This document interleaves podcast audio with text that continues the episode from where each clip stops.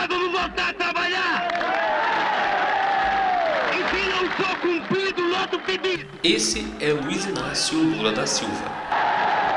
E eu assumo! E eu compromisso aqui com você! Há 40 anos, em meio a greves gerais convocadas por trabalhadores durante o período da ditadura militar. Enfrentando repressão, preso e com greves sufocadas, o então metalúrgico se torna figura importante no cenário nacional e defende a criação de um partido voltado à classe trabalhadora. O bipartidarismo havia acabado, e assim como diversos outros partidos, o Partido dos Trabalhadores, ou simplesmente PT, também nasceu. Importante representante de camadas populares, o partido foi fundamental nas chamadas diretas já. Diretas quando São Paulo! Na frente deles, para mostrar força, braços erguidos, todo mundo, tremulando as bandeiras, tremulando, eu quero um espetáculo divino, livre, solto, diretas quando São Paulo! Ao lado de figuras históricas, algumas ainda vivas e consideradas adversárias, Governador Leonel Brizola, do Rio de Janeiro, presidente nacional do PMDB, Ulisses Guimarães, que acaba de chegar, presidente nacional do PT, Lula, que acaba de chegar lá estava o não tão jovem Lula, discursando entre os presentes. Liberdade abre as asas sobre nós e restabelece nesse país as eleições diretas para que o nosso povo possa ter o direito à sobrevivência. Agora, olhando um pouco mais no futuro, Este é o Lula, 40 anos depois da fundação do PT. As pessoas precisam trabalhar. E as pessoas precisam trabalhar em trabalho decente. As pessoas precisam ganhar um salário digno. E isso não está sendo pensado. Já houve reforma trabalhista em 165 países no mundo. E toda reforma trabalhista que houve foi para piorar as nossas conquistas do século XX. E vocês viram o que aconteceu no Brasil. Tudo que nós conquistamos no século XX, eles tiraram em nome do quê? Em nome da flexibilização, em nome da modernidade, em nome de enxugar o Estado, em nome do custo Brasil, e foi fazendo com que o trabalhador fosse tendo as suas condições de vida pioradas. Nossa missão aqui hoje é contar como esse partido, com tanta história, passou 13 anos sendo governo, 27 sendo oposição, foi de amado a odiado. Eu sou Lucas Monteiro. E eu, Tatiane Silva, e está começando mais um Café e Política.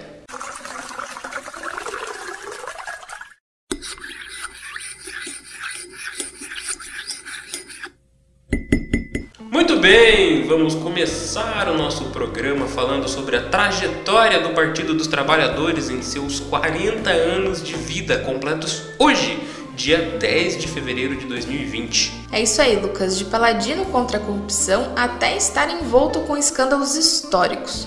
O partido se firma há quatro décadas com o protagonismo da esquerda brasileira. Mas antes de falarmos das polêmicas, é bom darmos uma pincelada no tempo e resgatarmos a história do PT. As primeiras eleições da qual o PT fez parte ocorreram em 1982 e o partido saiu até que relativamente bem. Foram oito deputados federais, 13 deputados estaduais e dois prefeitos. E em meia ditadura, nem todos os municípios puderam eleger prefeitos. E por conta da crise do petróleo e as más condições de trabalho, grandes greves foram iniciadas em protesto ao regime. O centro desses protestos era o ABC Paulista, liderado pelos sindicatos metalúrgicos de São Bernardo do Campo. Ali, o jovem líder sindical Luiz Inácio da Silva, ainda sem o Lula no nome, se destacou e foi alçado ao cenário nacional como grande nome do PT à presidência da República.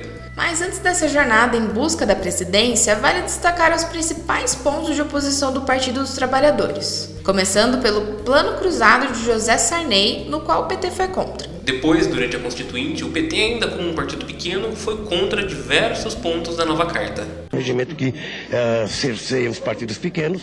Nós entendemos que o regimento é um regimento antidemocrático. Muito barulho foi gerado em torno da questão.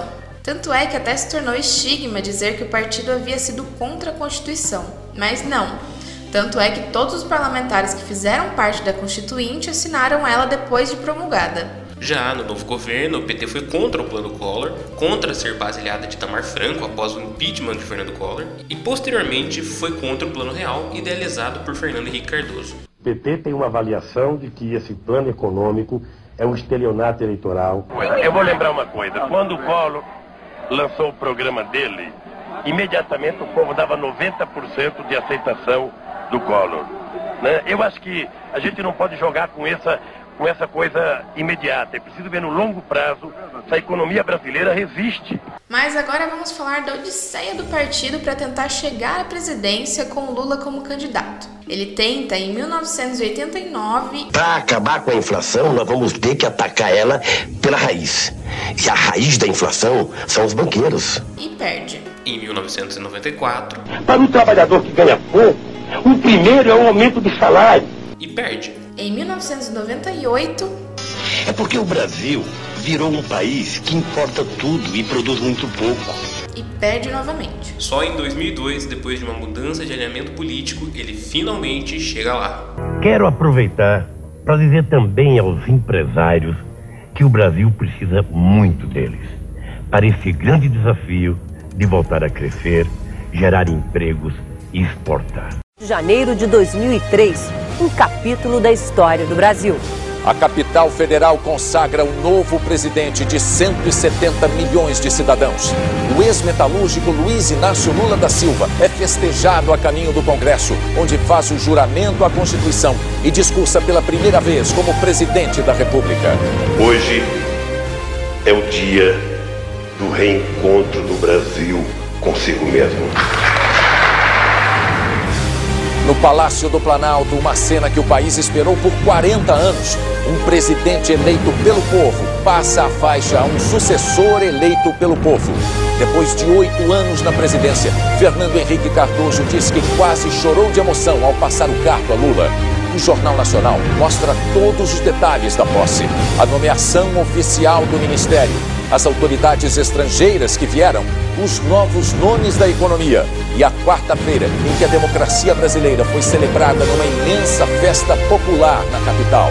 Junto de adversários históricos para compor sua base aliada, partido foi pego em escândalos de corrupção. O primeiro deles foi o mensalão, um esquema de pagamento de propina a deputados em troca de votos favoráveis ao Planalto no Congresso. O denunciante do esquema foi o deputado e presidente do Partido Trabalhista Brasileiro, o PTB, Roberto Jefferson. Segundo o parlamentar, ele havia avisado diversos ministros sobre isso e de que o então ministro da Casa Civil, José Dirceu, seria o mandante do esquema. Ainda de acordo com Jefferson, Lula ainda não sabia nada sobre o esquema. Zé Dirceu, se você não sair daí rápido, você vai fazer réu um homem inocente que é o presidente Lula. Rápido, sai daí rápido, Zé. Para você não fazer mal a um homem bom, correto, que eu tenho orgulho de ter apertado a mão. Dirceu caiu do ministério e Lula veio a público se desculpar em nome do governo e em nome do partido. Nenhuma vergonha. E dizer ao povo brasileiro que nós temos que pedir desculpas. O PT tem que pedir desculpas. O governo, onde errou, tem que pedir desculpas. Mas aí o estrago já estava feito. 40 pessoas foram indiciadas e a partir disso, muitas pessoas que apoiaram o PT no seu primeiro mandato abandonaram a legenda. Porém, isso não foi o suficiente para barrar a reeleição de Lula em momento, 2006. Na apuração dos votos para presidente da República, o presidente Lula está matematicamente reeleito. O segundo governo do petista foi de bonança e de se esbanjar. Criando o Programa de Aceleração de Crescimento, o PAC, comandado pelo então ministro da Casa Civil, Dilma Rousseff, o governo investiu na infraestrutura, emprego e distribuição de renda. Foi descoberto pré-sal, o Brasil deixou um mapa de fome e programas como Bolsa Família foram um sucesso, ajudando famílias em situação de vulnerabilidade social. E do outro lado, as elites econômicas continuaram enchendo os bolsos. Todo o investimento no PAC fez o Brasil aguentar por um tempo a crise de 2008. O PT estava muito confortável e ostentando índices estratosféricos de popularidade. A popularidade de Lula bateu novo recorde em duas pesquisas divulgadas hoje em Brasília. O Planalto comemorou hoje recordes de aprovação registrados em duas pesquisas, CNI Ibope e CNT Censos. Em ambas, a avaliação positiva do governo passa dos 70% e a da ação do presidente Lula ultrapassa 80%. Isso fez com que o governo fizesse a sucessora de Lula, emplacando Dilma Rousseff como candidata a presidente. Sem voltar pra trás, pra seguir mudando, seguir crescendo, ter muito mais. Um Brasil novo, o Brasil do povo que Lula começou. Vai seguir com a Dilma, com a nossa força. Meio desajeitada na retórica e sem metade do carisma do antecessor, Dilma Rousseff acabou se elegendo a primeira mulher presidente da República por conta da extrema popularidade de Lula. 1 de janeiro de 2011. Uma mulher assume a presidência do Brasil. Dilma Rousseff recebe de Lula a faixa conquistada com quase 56 milhões de votos. O Jornal Nacional mostra os momentos marcantes de um dia histórico. No Congresso, o juramento, na cerimônia da posse. Prometo manter, defender e cumprir a Constituição, observar as leis, promover o bem geral do povo brasileiro, sustentar a união, a integridade e a independência do Brasil. No discurso no plenário da Câmara, a presidente se compromete a erradicar a pobreza e fortalecer a educação. E se emociona depois de dizer que tem a mão estendida para a oposição. A partir desse momento, sou a presidenta de todos os brasileiros. Já com a faixa presidencial, ela reafirma o discurso de conciliação e sem rancor. No Ministério Novo, a maior presença feminina da história da República. E depois de oito anos de mandato, Luiz Inácio Lula da Silva desce a rampa, é abraçado pelo povo e emocionado deixa Brasília como ex-presidente. Dilma se impôs e mostrou que não era uma figura comandada por Lula, apesar de ser fabricada por ele. Sob Dilma, o Brasil viu continuidade de programas sociais, o avanço da internet e o começo do que seria conhecido como a Era dos Memes. E claro que aquela presidente um tanto travada e com fala engraçada seria alvo dessas brincadeiras. Se hoje é o dia das crianças, ontem eu disse que criança, o dia da criança é dia da mãe, do pai, das professoras. Mas também é o dia dos, dos animais. Sempre que você olha uma criança, há sempre uma figura oculta, que é um cachorro atrás. Nós temos a mandioca. E aqui nós estamos comungando a mandioca com o milho. E nós não vamos colocar uma meta, nós vamos deixar uma meta aberta. Quando a gente atingir a meta, nós dobramos a meta. Né? Você não coloca para dentro a pasta de dente depois que saiu do dente Porque o vento, ele é diferente em horas do dia. Então vamos supor que, que vente mais à noite. Como é que eu varia para explicar isso? Como é que eu faria? Você joga de lá pra cá, de lá pra lá, de lá pra cá, de lá pra lá, de lá pra cá, de lá pra lá, de lá pra cá, de lá pra lá. Você joga. Tudo colaborou para criar uma imagem simpática de Dilma, que chegou a ter índices de aprovação maiores do que o próprio Lula em começo de mandato, cerca de 65%.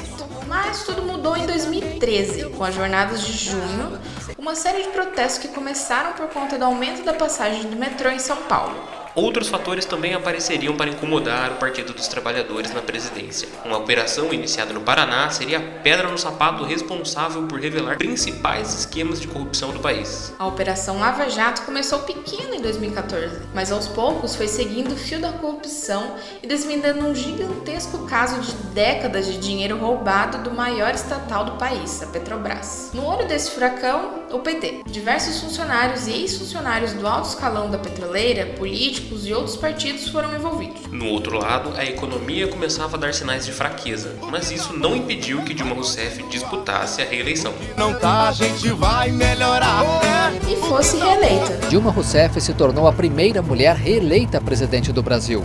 Quero ser uma presidente muito melhor que fui até agora. O segundo mandato da petista não seria fácil, até porque seria interrompido no meio, mas isso é um pouco mais para frente. Ainda em 2015, Dilma anunciou um duro plano de austeridade para ajustar as contas públicas que foi muito criticado. O desemprego subiu e nos momentos mais alarmantes chegou a ter 14 milhões de pessoas sem um sustento. O PIB caía, as intervenções feitas pelo governo no setor da iluminação e nos combustíveis visando a reeleição cobrou o preço, com valores indo às alturas, parcela da população voltando ao mapa de fome e pobreza extrema. O partido e o governo cometeram uma sucessão de erros, mas fora do Palácio do Planalto, a vida também estava agitada. O padrinho político de Dilma, Lula, foi denunciado ao menos sete vezes ao Ministério Público pela Lava Jato. Outros figurantes do partido acabaram presos no âmbito dessa operação, como José Dirceu, José Genuíno, o marqueteiro João Santana, entre outros. E tudo só ia piorar quando o presidente da Câmara dos Deputados, Eduardo Cunha, aceitou o pedido de impeachment contra a presidente. Declaro abertas as inscrições sobre a denúncia contra a senhora presidente da República por crimes de responsabilidade. A escalada de desastres não para por aí. O vice-presidente Michel Temer vai aos poucos se afastando da titular. Se sentindo escanteado, ele começa a fazer suas próprias articulações e o Palácio do Jaburu passa a ser o endereço mais visitado em Brasília. E foi aí que os petistas farejaram um golpe por parte do segundo no comando e começaram a atacar Temer e o seu partido, o PMDB. Piorando a passos largos em um movimento de desespero em março, Dilma nomeia Lula ministro da Casa Civil. Mas uma conversa entre ela e o ex-presidente dias antes da nomeação veio a público pelo juiz Sérgio Moro, maior rosto da Operação Lava Jato. Lula, deixa eu te falar uma coisa.